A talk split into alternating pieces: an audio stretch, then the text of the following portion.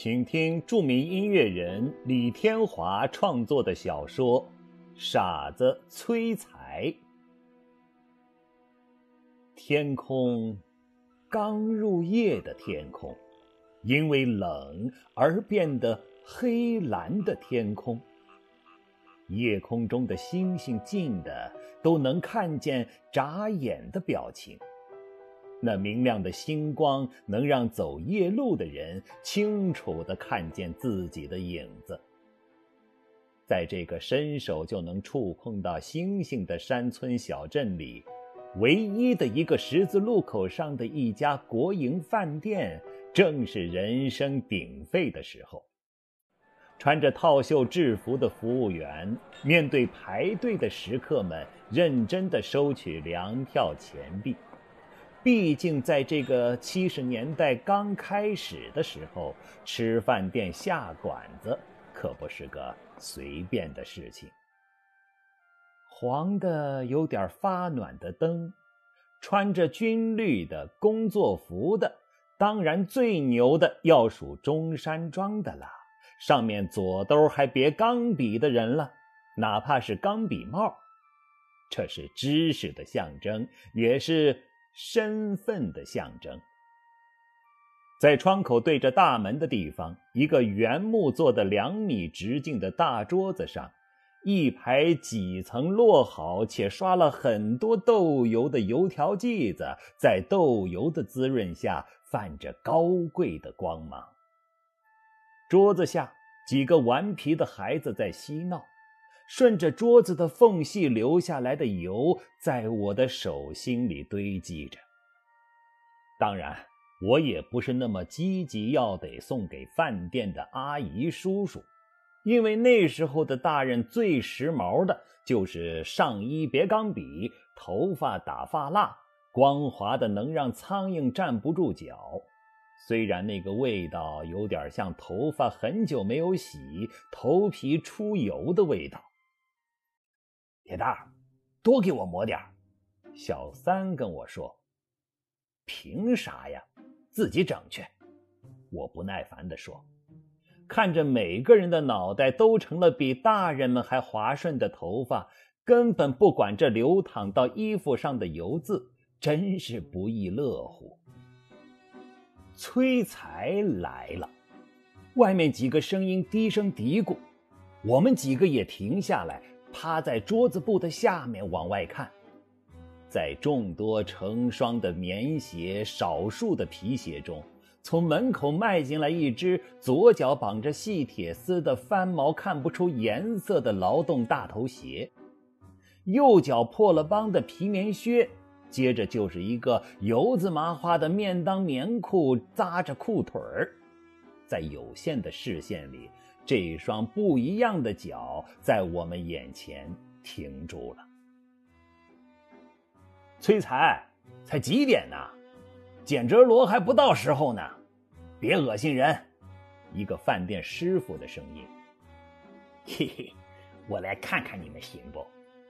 这双脚的回答有点大舌头的声音，大家都乐了。崔才找到媳妇没有？一个声音问。媳妇等你生呢，哈哈！大家又是一顿哄笑。接着看见一只脚踢在了崔才的屁股上，给你脸了吧？几双脚过来拉，算了，好玩嘛，你还当真？几个人说。喂，你去哪儿？一个很冲的师傅的声音。只见这一双不一样的脚穿过很多一样的脚向里走去。也逐渐的看见脚以上的衣物，崔才上面穿的是一条一趟的工人棉袄，腰里扎着拇指粗的麻绳。这么冷的天气，依然是光光的癞痢头。他的身影在井里面靠边的一个桌子停了下来，背影挡住了我的视线。但是看脚上的鞋，我们还是能感觉到，只是一对男女，一对有身份的男女，因为那两双鞋都是皮鞋，尤其是那个小小的尖尖头的，是没见过的高腰细跟皮靴，估计还有可能戴着貂皮的帽子。干什么玩意儿？一个遥远但是听得清的男子愤怒的声音，恶心死了！接着的女子的尖叫声音。我只看见背影的崔才右手在脸前面一葫芦，那两个人就起坐离身，脚底的咔咔声飞快的消失在我的眼前。饭店的白大褂师傅过去就是一脚，干啥玩意儿？人家是来咱们这里滑雪旅游的，你这么整还能行不？一个趔趄，崔才转身就扑通一下跪在大师傅面前。爹，你是我亲爹，你打我吧，我恶行吗？哪回不让你捡了？你今天怎么专捡这里最好的呀？人家点的都是贵的，你这么恶心人，我们这个地方还能行了吗？我打死你个逼样的！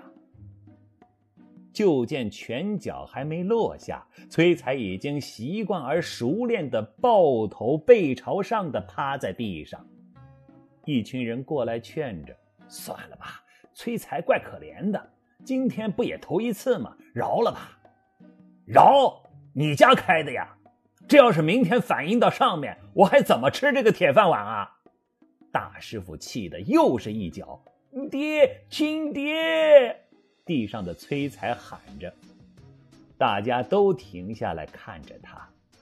这一趴一起，我看见这一张长着几片疙瘩的脸，脸上的灰尘和不齐的门牙，那个样子让我打了个激灵。我妈今天生日，我想给她点好吃的，他们吃的差不多了，我想多拿点回去。话语虽不清，但显然大家都听清楚了。那你也不能恶心人家，以后早说。几个大爷叔叔教训着：“起来吧，赶快在我面前消失！”大师傅的声音消失在柜台后了。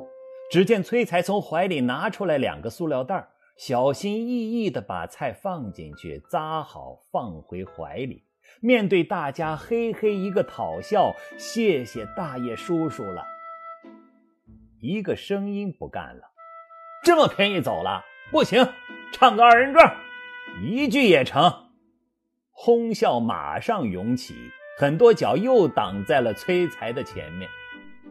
叫一声大爷呀，你可知我多么烦呐！一天到晚憋得我呀，五脊六兽直眼馋呐。一句话不清楚。味儿不是很正的唱腔之后，崔才双脚快速的在我的眼前闪过，在门口的棉布帘子的白雾中消失了。大家的兴致也好像一下子不再那么热闹了，各吃各的，各喝各的。听他们的说话才知道，原来刚才我们没看见的恶心的一幕，是崔才把鼻涕哧溜一下耷拉很长，热爱后再哧溜一下吸进去，再配上那个造型独特的脸，看的那对男女差点吐了。这个办法据说在每个人身上屡试不爽。当我们爬出来准备溜的时候。大师傅的一脚正踢在我的屁股上，在这里嘚瑟，小心让崔才把你们抓了卖！天哪，这还了得！我们几个撒了腿没命的各自跑回家。路上的星光照着光滑的冰雪路面，那可真是连滚带爬的回了各自的家。小犊子干什么去了？这么晚才回来？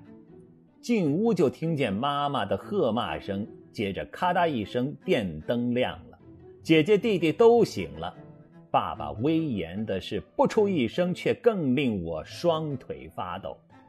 我乖乖的把裤子脱了，接受着热烈的鼓掌，只是屁股估计又很多天不能坐下。看看你的头抹的什么东西？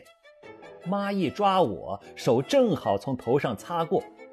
原来我的头发上的油已经干了不少，再加上外面空气冷冻，早已经如钢盔一般坚硬。打盆热水，拿点明矾来洗。